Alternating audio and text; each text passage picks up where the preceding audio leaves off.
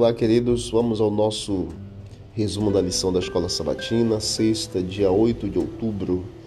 O nosso estudo adicional nos fala o seguinte: um erudito busca responder as perguntas sobre o que ocorreu com essas nações, como foi mencionado no caso dos amorreus, e nós vemos a seguinte colocação: Como Criador, Deus pode fazer o que quiser com as pessoas e está certo.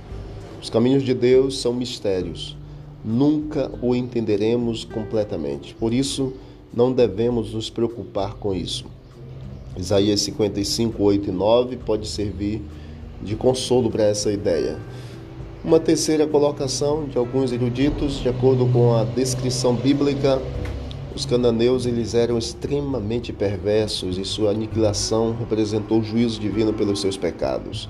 Sua destruição não foi nem a primeira nem a última que Deus consumou. As diferenças entre o destino dos cananeus e o destino da humanidade, lógico, exceto para a família de Noé, conforme foram descritas em Gênesis 6 até o capítulo 9, envolvem proporção e mediação. Uma quarta colocação é que Deus nunca pretendeu que os israelitas praticassem política do Herém ou destruição total como uma política geral para os de fora. Deuteronômio 7:1 identifica e, portanto, delimita os povos-alvo. Os israelitas não deviam seguir essas políticas contra os arameus, edomitas, egípcios, nem qualquer outra nação. Os cananeus também, outra colocação, segundo os eruditos, sofreram o destino que todos os pecadores enfrentarão, que é o juízo. Uma outra colocação é que a eliminação dos cananeus foi um passo necessário na história da salvação. E por fim, embora os cananeus fossem alvos do juízo, tiveram pelo menos 40 anos de advertência prévia. Aí você vê a confissão de Raab em Josué capítulo 2, verso 8 até o versículo 11.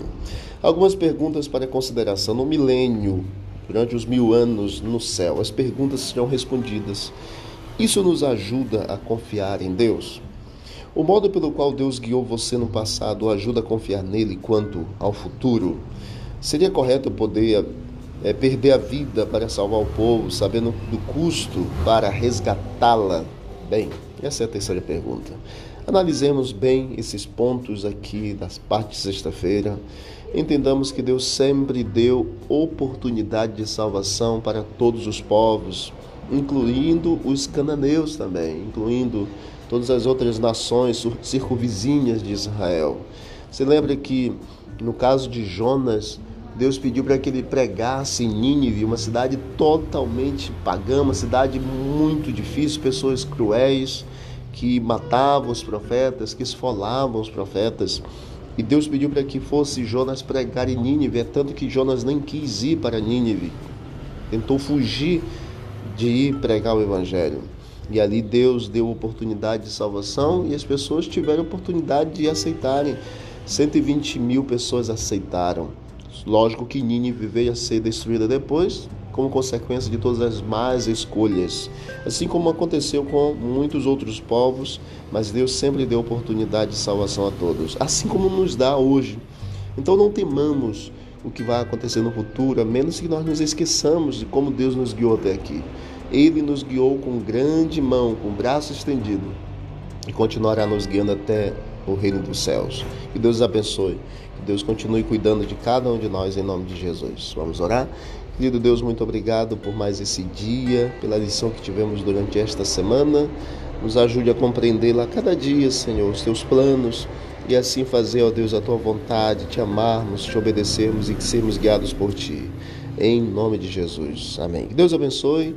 Não deixe de visitar o canal Bíblia em Ação nas plataformas de áudio e você vai encontrar mais conteúdo para o teu crescimento espiritual. Forte abraço, vamos que vamos para o alto e avante.